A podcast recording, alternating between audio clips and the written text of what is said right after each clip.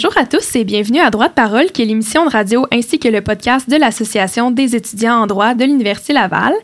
Aujourd'hui, ma co-animatrice cette semaine, c'est euh, Rosalie Thibault, qui est la présidente du CAP. Euh, bonjour Rosalie. Bonjour. Euh, avant de commencer, j'aimerais que tu nous présentes un peu ben, ton, ton parcours, tu es en quelle année et tout, puis aussi un peu c'est quoi le c'est quoi le CAP. Oui, ben moi en fait, je vais commencer ma troisième année cette session-ci. Euh, et dans le fond, le CAP, euh, c'est un comité qui aide euh, les étudiants à démystifier les divers domaines de droit qui ne sont pas touchés par les autres comités. donc, par exemple, droit des assurances, droit de l'immigration, droit international, etc. donc, c'est ça. Puis, c'est aussi un comité qui dans le fond, cette année, qu'est-ce qu'on va faire? C'est euh, introduire les petits moyens cabinets et euh, la fonction publique, en fait. Donc, euh, c'est vraiment un, comité différent des autres comités de ce que vous allez voir durant l'année. Donc, c'est pas mal ça. Hmm. Mais on va en parler un peu aussi à la fin de l'épisode. Vous avez comme tu dis, beaucoup d'activités qui vont mettre en valeur euh, les entreprises qui sont peut-être pas tout le temps mis de l'avant euh, à la faculté. Fait que c'est le fun. Si c'est des milieux qui vous intéressent un peu plus, euh, restez à l'écoute. On va en parler de ces activités-là. Aujourd'hui, on démystifie le fameux stage du barreau et euh, pour le faire, on reçoit à nouveau notre chère Dominique Trudel, qui est conseillère en emploi à la faculté. Bonjour Dominique. Bonjour. Donc euh, Dominique, tu es rendue euh, une habituée du podcast. Ça fait déjà trois fois qu'on te reçoit. Je suis privilégiée, quand même.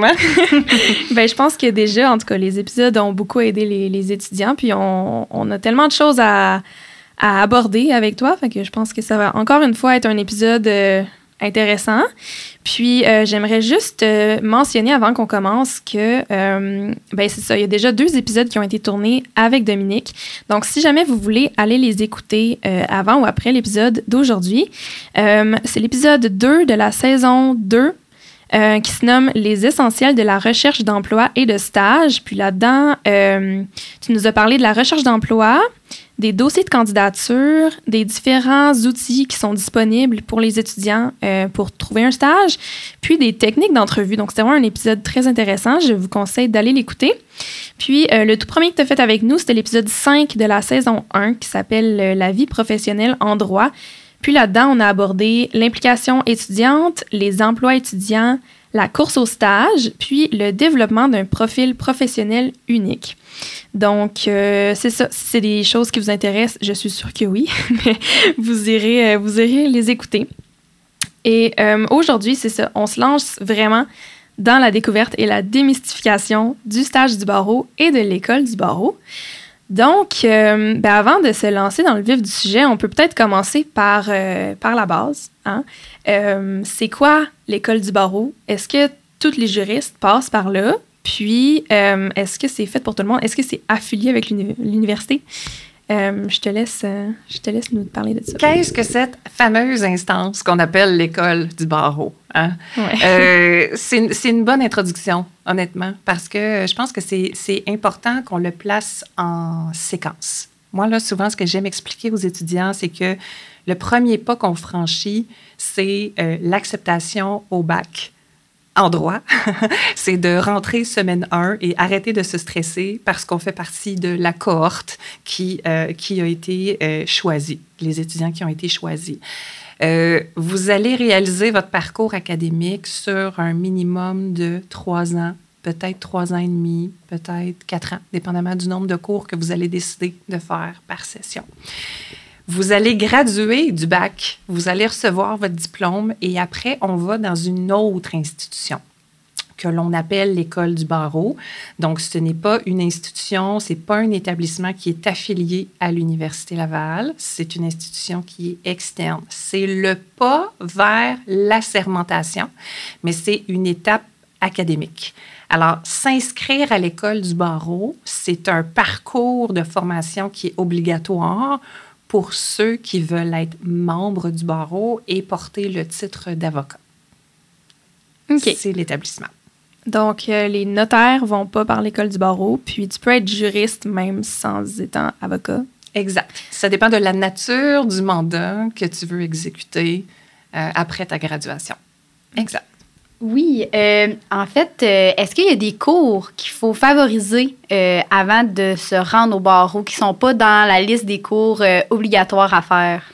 Ah, oh, ça là, on en a toujours, toujours entendu parler de la fameuse liste de cours obligatoires. Y en a-tu une? Y en a-tu pas? Est-ce qu'on la préserve? Est-ce qu'on la cache?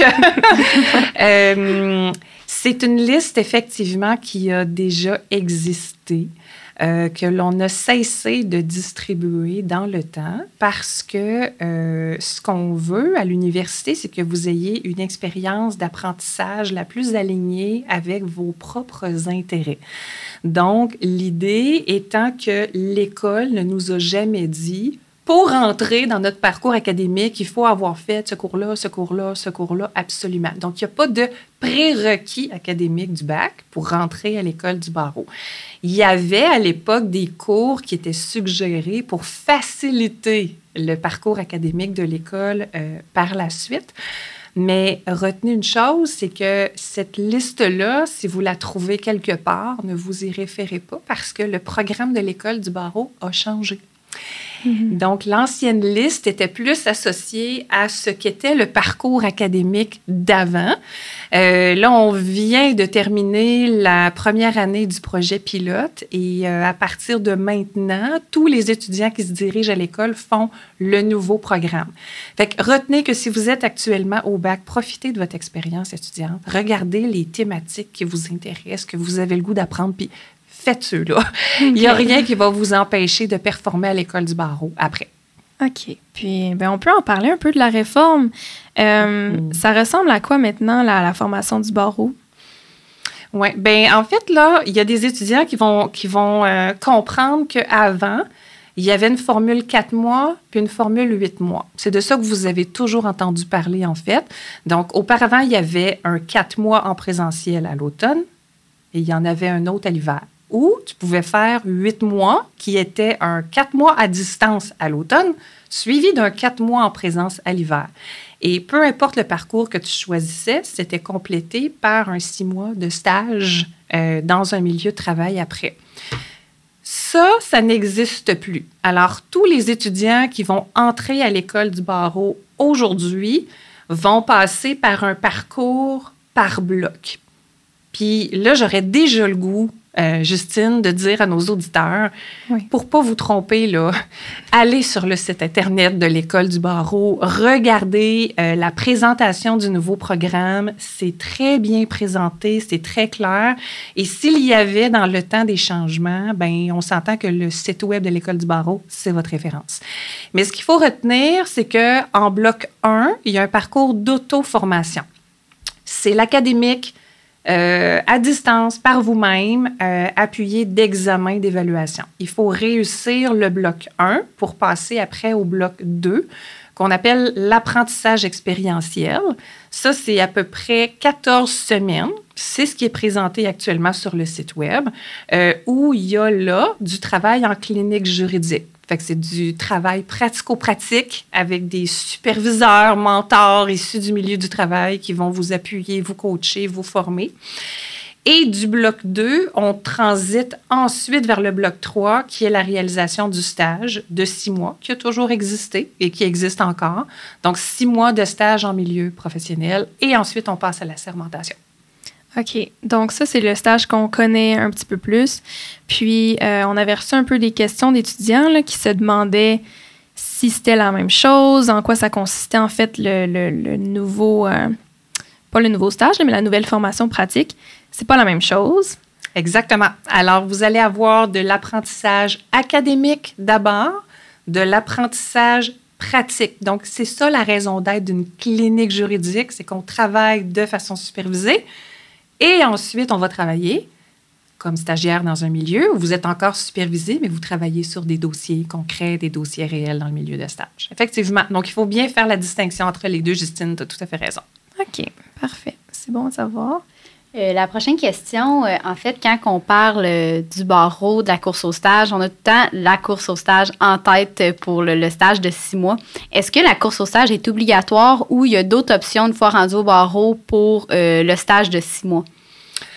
Ah, écoute, Rosalie, moi, là, j'aimerais tellement, tellement trouver le moyen de rassurer tous les auditeurs aujourd'hui. La course au stage, ce n'est pas obligatoire. Euh, j'ai entendu toutes sortes de craintes et de peurs. Je me suis fait dire, ben Dominique, si je ne fais pas la course au stage, est-ce que tous les gens du milieu vont savoir que je ne l'ai pas faite? Est-ce que j'ai vraiment des chances d'avoir un bon emploi, de me trouver un bon stage? Qu'est-ce qui va arriver de ma vie si je ne fais pas euh, la course au stage? Euh, retenez un mot, c'est une opportunité, la course au stage de vous trouver un milieu en avance. Donc, la course au stage, c'est un processus qui est régi par les grands cabinets d'avocats qui se rallient ensemble et qui s'engagent sur une entente de recrutement. Et ça, c'est un processus qui est écrit, qui est signé. Puis cette course-là, euh, ben, si les étudiants veulent y participer, il y a tout un processus qui s'orchestre par la suite de ça. Mais c'est une opportunité parmi plein d'autres de trouver un stage. Il faut juste savoir, honnêtement, que ça existe parce que si on veut y participer, ben, c'est en deuxième année que ça se place dans votre parcours académique. Alors, si vous ne voulez pas passer à côté, retenez que si euh, la vie en grand cabinet vous attire, ben c'est peut-être intéressant que vous soyez un peu plus curieux, là, puis que vous décidiez de vous tourner vers les activités de préparation, parce qu'en deuxième et en troisième année du bac, c'est le temps de participer à la course. Hmm. Puis, euh, ben en fait, c'est intéressant parce que ben moi puis Rosalie, on, on a vécu un peu euh, une expérience différente par rapport à ça. Puis je pense qu'il y a beaucoup d'élèves qui puis tu vas pouvoir me le dire, Dominique, qui, qui, ont vécu la même chose que nous. Euh, tes parents sont pas avocats hein, non, plus? Oui, c'est ça, moi non plus. Donc, moi, je connaissais vraiment pas la course au stage en rentrant au bac. Hmm. Puis, euh, quand j'en ai entendu parler, je me suis dit que j'allais pas la faire parce que je me disais que je préférais pas les chantiers battus. Puis, euh, je me suis rendu compte que, ben, en apprenant à connaître les, les cabinets dans les activités, qu'il y a, ben, il y a des, quand même des, des domaines intéressants, tu sais, qui, qui, qui, ben, qui qui sont couverts. Je pense pas que c'est la meilleure formulation de phrase, mais qui, euh, qui sont couverts dans les cabinets. Mhm. pour moi, en tout cas, c'était vraiment une belle opportunité d'apprendre à connaître des professionnels très intéressants. Mhm. Euh, mais tu sais, c'est ça, je pense qu'il n'y a pas tout le monde qui devrait la faire parce que ça colle pas avec les objectifs professionnels de tout le monde, comme ça colle pas vraiment avec les tiens. Non, en effet, euh, moi, dès que je suis rentrée euh, au bac, en fait, je savais que la course au stage, je voulais pas la faire. Je savais que ça allait être un stress comme de trop pour moi. Puis euh, euh, moi, la fonction publique, c'est ce qui m'intéressait le plus à la base. Là, avec, dans le fond, en étant rendu à ma troisième année, je me rends compte que les petits cabinets aussi, ça m'intéresse, mais pas les gros. donc, la course au stage, vraiment, ça me rejoint pas. mais c'est sûr que une fois que on est rendu dans le bac, qu'on voit nos amis faire la course au stage, parler de la course au stage, tu te remets comme un peu en question. Tu te dis, voyons, je devrais-tu mm. faire la course au stage? Est-ce que je passe à côté de quelque chose si je la fais pas? Mais, tu sais, moi, je me suis dit ça. Tu sais, je me suis vraiment questionnée à savoir si je devrais la faire ou non. Mais, pas que ça m'apporterait rien, mais ça me rejoint pas la faire. Donc, la faire pour, la, pour dire que tu l'as faite, je pense pas que c'est une bonne idée. Fait moi, c'est plus ça l'expérience que j'ai eue concernant euh, la course au stage. Mm. Mais toi, Justine, ta pensée a évolué là, de ce que j'ai entendu par rapport à ça. Hein? Fait que c'est quand même intéressant qu'on dise aux, auditeurs qu'on peut changer d'idée là, par mm-hmm. rapport à ça. C'est correct d'être négatif ou de ne pas vouloir la faire, puis à un moment donné, changer d'idée, puis dire mm-hmm. Ah, ben finalement, je découvre quelque chose là-dedans parce que tu l'as bien nommé. Dans la course, il faut que tu regardes c'est qui qui recrute dans la course et elle évolue la course parce que euh, il y a deux ans ou trois ans, je pense, je ne vais pas me tromper dans l'échéancier, mais le ministère de la Justice a décidé de se rallier mm-hmm. au processus de course. Fait que là, il faut quand même que les étudiants se disent Oh, moi, les grands cabinets m'intéressent moins, mais le ministère de la Justice m'intéresse. Fait qu'il faut que je sache que je dois postuler sur le portail au même moment que euh, les étudiants qui font la course au stage. Alors ça, c'est quand même une information importante à dire. Et s'ajoute cette année la CNSST Oui. Alors, voyez-vous comment on est en train d'élargir un peu les horizons sur euh, les possibilités qu'un étudiant participe, mais se, se permettre, comme toi, tu as fait, Justine, de dire, ben je change mon idée parce que dans le fond, mes intérêts évoluent puis je me connecte un peu plus à moi, ben, ça m'amène finalement à y participer. Là. Hmm. Puis on peut changer d'idée en troisième année aussi. Fait que retenez là, que des fois, il y a des, euh, des jugements qui circulent par rapport au fait que si tu ne l'as pas fait en deuxième année, ben, en troisième année, tu es comme en retard ou il est trop tard. Au contraire il y a de plus en plus d'étudiants qui sont recrutés pendant la course au stage en troisième année. vous avez deux chances, dans le fond, de la faire. OK. Puis là, admettons que qu'on se questionne, est-ce que je la fais, je la fais pas? Euh, qu'est-ce que tu dirais à un étudiant, là, pourquoi, pourquoi je devrais faire la course au stage, en fait? C'est quoi les, les avantages de la faire? Pourquoi je devrais la faire ou pourquoi je devrais pas la faire? Bien, en fait, on la fait parce que on a une première idée des cours qu'on a aimé le plus, qu'on sait qui sont alignés à des domaines de pratique en grand cabinet. Ça, je vous dirais, là, c'est la première ligne de pensée. Si le milieu de pratique privée euh, pique votre curiosité. Vous n'êtes pas obligé là, de connaître ça. Hein? Vous deux, vos parents ne sont pas dans le milieu. Fait on part de zéro. On ne sait mhm. pas, dans le fond, si on va aimer ça ou si on n'aimera pas ça. Mais si la structure nous intéresse, la grande structure organisationnelle nous intéresse, le milieu privé nous intéresse, c'est une bonne idée de se tourner vers ça. Euh, si euh, vous êtes attiré par principalement litige, droit des affaires. c'est sûr que c'est des, des, domaines de pratique où on sait que tous les cabinets en font. Fait ça, c'est déjà une bonne idée. Puis si vous y pensez en avance, ben c'est là où peut-être être curieux pendant la session puis participer à des activités pour rencontrer des gens, des grands cabinets qui font la course pour leur poser des questions.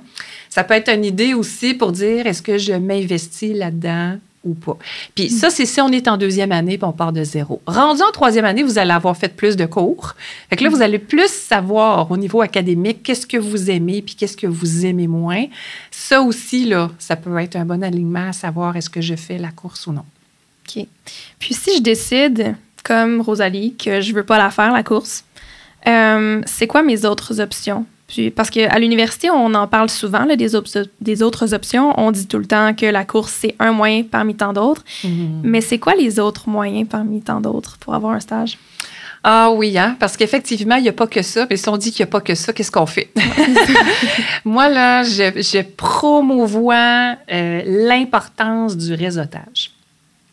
Et ça, là, vous allez vous rendre compte que la faculté de droit là, regorge d'opportunités de réseauter, de rencontrer du monde qu'on ne connaît pas. Euh, le comité de Rosalie est un très bon exemple.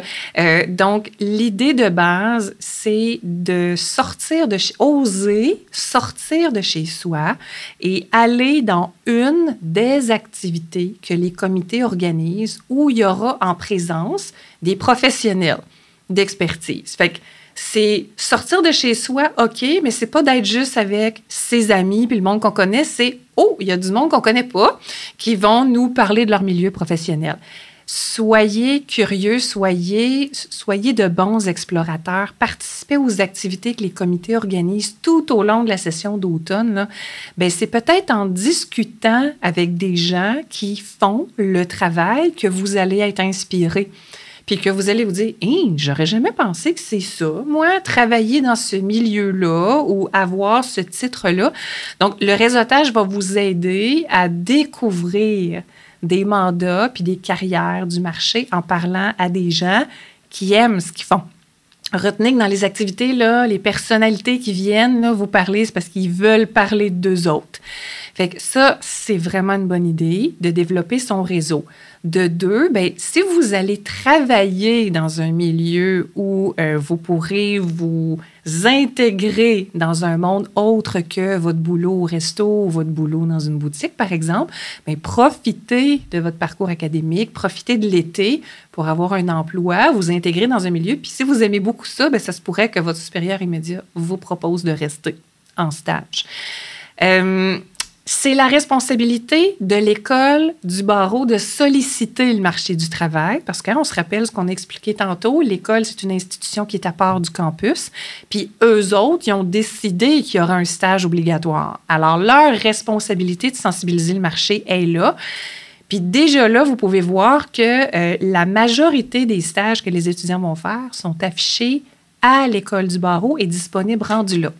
Ce qui est confondant de la course au stage, c'est que les cabinets, ils vous recrutent deux ans d'avance comparativement à tous les autres milieux qui vont attendre que vous soyez à l'école du barreau pour afficher des offres de stage. Alors ça, c'est donc réseautage, participer aux activités, peut-être avoir un boulot et euh, regarder les opportunités qui sont affichées à l'école du barreau sont bonnes. Fait comme tu dis, dans le fond, si on n'a pas de stage du barreau avant de partir de l'université, c'est pas la fin du monde, en gros. On se trouve quand même un stage où on va éventuellement se trouver un stage après d'avoir passé les examens, si jamais. Exact. C'est OK de graduer du bac et de ne pas avoir un contrat signé avec un milieu déjà en avance. Donc, le positionnement de la course au stage est confondant à cause de ça parce que ça vous donne l'impression que tout le monde s'est trouvé un stage, mais c'est à peu près juste 10 de la cohorte d'étudiants qui vont avoir un contrat signé avant de rentrer à l'école euh, du barreau. Oui, c'est possible d'attendre. Moi, je vous dirais même que j'ai coaché beaucoup d'étudiants qui sont venus me rencontrer après le parcours académique de l'école du barreau. Ils voulaient tellement être sûrs d'avoir réussi qu'ils ont commencé leur recherche après avoir passé l'examen. Puis c'est ah encore correct. Oui, on apprend des choses. Hein? Fait que c'est correct aussi de graduer de l'école du barreau, pas avoir trouvé de stage pour s'assurer qu'on fasse une recherche disposée dans un milieu qui est vraiment aligné avec nos intérêts, mais du moment où on sait qu'on a tout réussi. Mm. Voilà. Ben, c'est vrai. Mais j'avais pas pensé, mais c'est vrai, euh, juste dans nos, nos, jobs étudiantes, là, ben, job étudiante, moi, c'était plus une vraie job, là, mais euh, je travaillais en philanthropie, puis euh, quand j'allais pour quitter, parce que je disais, là, je m'en vais en droit et tout, on m'avait proposé un, un stage euh, lié au droit. je pense que dans n'importe quelle entreprise, il y a souvent, souvent des juristes. Mhm. que ça vaut la peine de, d'aller voir dans notre réseau aussi. Là. En tout cas, de ce que je comprends de ce que tu as dit, tu as vraiment à peu près euh, trois, quatre branches là, de possibilités. Je pense que tu as soit la course au stage, sinon tu as ton réseau, puis tu as euh, le réseautage. Fait que faire des des contacts quand tu es rendu à l'université. Puis sinon, ce mhm. serait le site du barreau. Là. Oui, exact. Puis après ça, tout autre site qui pourrait afficher des offres, euh, tu sais, puis des opportunités. Mais euh, retenez que euh, vous vous en êtes peut-être pas conscient, mais bien, bien, bien souvent, il y a un avocat dans l'entreprise où vous travaillez. Puis s'il n'est pas parmi le staff de l'entreprise où vous travaillez, D'habitude, les entreprises, ils ont des avocats consultants qui travaillent avec eux autres. Fait que vous pourriez même parler à vos patrons du fait que vous allez être en recherche d'un stage à l'école du barreau, puis demander aux gens avec qui vous travaillez si eux, ils ont des contacts. Fait que, tu sais, là, tu parles de réseautage. Oui, le réseautage mm. s'est élargi à ce point-là. Moi, je vous dirais, osez demander aux gens que vous connaissez mm-hmm. si eux connaissent quelqu'un. Souvent, là, les gens qui sont autour de vous, c'est eux autres les premiers intermédiaires pour vous permettre de rencontrer les gens que vous voudriez avoir. Puis il faut retenir que réaliser le stage du barreau, dans le fond, c'est d'être supervisé par un avocat qui est membre. Peu importe le milieu, peu importe l'organisation, peu importe le domaine où vous allez vous retrouver. Qu'est-ce qu'on devrait magasiner ou chercher pendant qu'on fait notre recherche de stage? Tu sais, des fois, on n'a pas tous les mêmes objectifs dans notre stage, dans ce que notre stage peut nous amener. Euh, qu'est-ce que tu dis aux étudiants d'habitude? Pour, euh, pour leur recherche? Bien, c'est sûr qu'à la base, là, si vous avez déjà des cours que vous avez beaucoup aimés, là, qui vous alignent avec des domaines de pratique, ça, c'est la première chose. De dire, OK, ben moi, je sais que j'aime principalement telle chose et telle chose, donc je vais m'aligner avec euh, ces domaines-là. Puis, un, un, outil que je peux vous recommander de consulter, c'est le bottin des avocats. Euh, c'est le répertoire des membres de l'École du barreau qui euh, répertorie les membres par domaine de pratique. Si, par exemple, vous savez déjà que droit de la famille, ça vous intéresse, bien, vous pourriez aller fouiller là-dedans puis trouver tous les membres qui sont en droit de la famille, ils travaillent où? Là, ça peut déjà vous donner des cibles de milieu. Euh, quand tu dis comment on magasine ça, bien, le type de milieu. Tantôt, on a parlé grand cabinet, fonction publique. OK. Donc, le type d'environnement de travail, prenez le temps de réfléchir à euh, le type de milieu dans lequel vous vous sentiriez bien. Est-ce que le nombre d'employés, c'est quelque chose qui est important pour vous? Il y en a qui savent qu'ils aimeraient mieux une petite culture familiale, 10, 12, 15, 20 personnes. Il y en a qui veulent multinationales. Donc, ça, le nombre d'employés, l'envergure de l'organisation, euh, c'est quelque chose à regarder. Départager milieu public, milieu privé. Euh, est-ce que vous avez plusieurs domaines de pratique qui vous intéressent? Bien là, vous allez vous rendre compte que, en parlant avec certains représentants de bureaux, il y a euh, des stages qui sont des stages dans un domaine de pratique X. Que vous allez faire du droit du travail. That's Et il y a d'autres milieux qui sont des stages rotatifs. Fait que si vous n'êtes pas tout à fait encore fixé, bien, vous pourriez vous dire, OK, moi, dans mes démarches, je vais essayer de postuler dans des milieux qui font des stages rotatifs pour pouvoir explorer pendant mon milieu de stage qu'est-ce que je vais finalement aimer euh, le plus. Après ça, ben, allez-y avec le type de supervision que vous voulez. Allez-y avec, euh, est-ce que vous voulez être dans un milieu où il y a plusieurs étudiants en stage avec vous ou pas? Donc, ça, c'est des critères d'éléments. Puis je vous dirais, faites-vous une liste ça fait drôle à mm. dire, hein? mais tu sais, des petits checkpoints, là, de dire, OK, ben ça, c'est important, ça, c'est important. Fait quand vous participez aux activités, puis vous rencontrez des gens du milieu, mais c'est techniquement les questions que vous devriez leur poser, c'est celles-là. Parlez-moi de votre organisation du travail, parlez-moi de votre milieu, parlez-moi de l'encadrement des étudiants que vous allez offrir. Moi, je partirais là avec cette liste-là pour dire je magasine. Euh, l'autre point, quand même important, situation géographique. Est-ce que vous êtes quelqu'un qui vient d'une autre région puis vous voulez retourner chez vous? Est-ce que vous êtes euh, curieux par euh, la grande ville puis vous voulez vous essayer à Montréal? Bien là, ça va changer vos cibles aussi, la situation géographique. Alors, c'est un, un critère à ajouter à ça, bien entendu. OK. Puis ça se pose bien, j'imagine, comme question, comme tu as dit, euh, quand on se cherche un stage. Là, j'imagine qu'il y a des critères qui sont un peu plus touchés d'aborder. Tu sais, je sais que des fois, il y a des gens qui sont dans des situations financières plus précaire, admettons, hmm. euh, est-ce que j'ai le droit d'aller voir un avocat puis lui demander est-ce que vous payez ma formation du barreau? Parce que je sais qu'il y, a des, il y, a des, il y a des milieux qui le font. Euh, puis la rémunération aussi, comment j'aborde ben cet aspect-là? Ben oui, en fait, moi, je vous dirais, toutes les questions se posent. Euh, jusqu'à ce que quelqu'un vous dise, ben là-dessus, je ne donne pas de réponse. Donc, euh, osez poser vos questions. Les gens qui viennent dans les activités de réseautage sont là pour vous éduquer, puis sont là pour démystifier leur propre milieu et honnêtement, sont un peu là pour vous inciter à postuler chez eux aussi. que je pense que la, la question idéale à poser, c'est qu'est-ce que vous offrez à vos étudiants stagiaires? Moi, je sais, par exemple, que des cabinets de la course au stage peuvent offrir un été étudiant, peuvent offrir de payer l'école du barreau.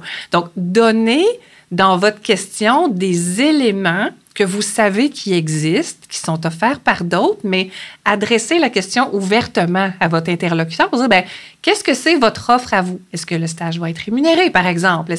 Donc, prenez ça à la légère et de façon positive. Sentez-vous pas intimidé de poser cette question-là parce que c'est ce qui distingue une opportunité intéressante pour vous versus une autre qui le serait moins. Donc, euh, poser les questions directement, c'est une bonne idée.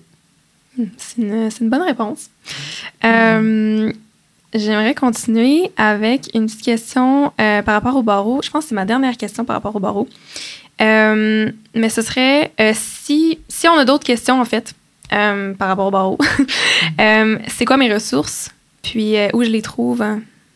Ah, ben là, je, regarde Rosalie, là, j'ai le goût de lui, j'ai le goût de lui lancer d'emblée la balle, dans le sens où moi, je vais me, je vais me contenter de vous rappeler que l'essentiel, c'est ce qui est fourni par l'école du barreau directement.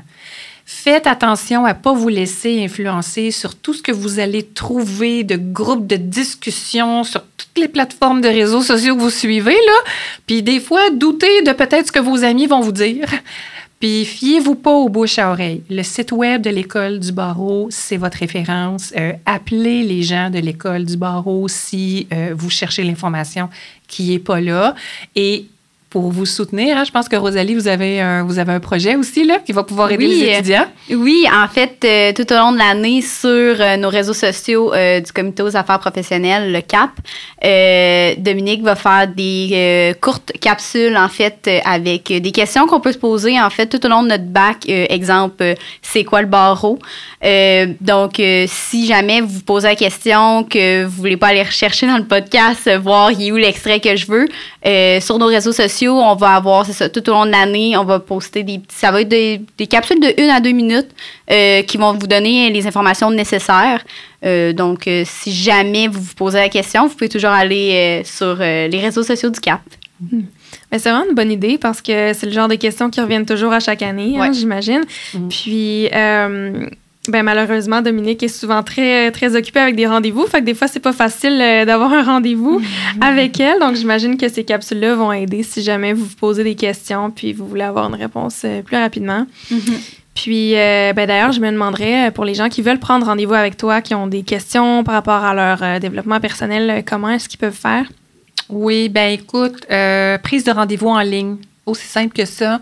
Vous vous rendez sur le site web du service du développement professionnel. Vous avez un onglet Rencontre avec votre conseiller.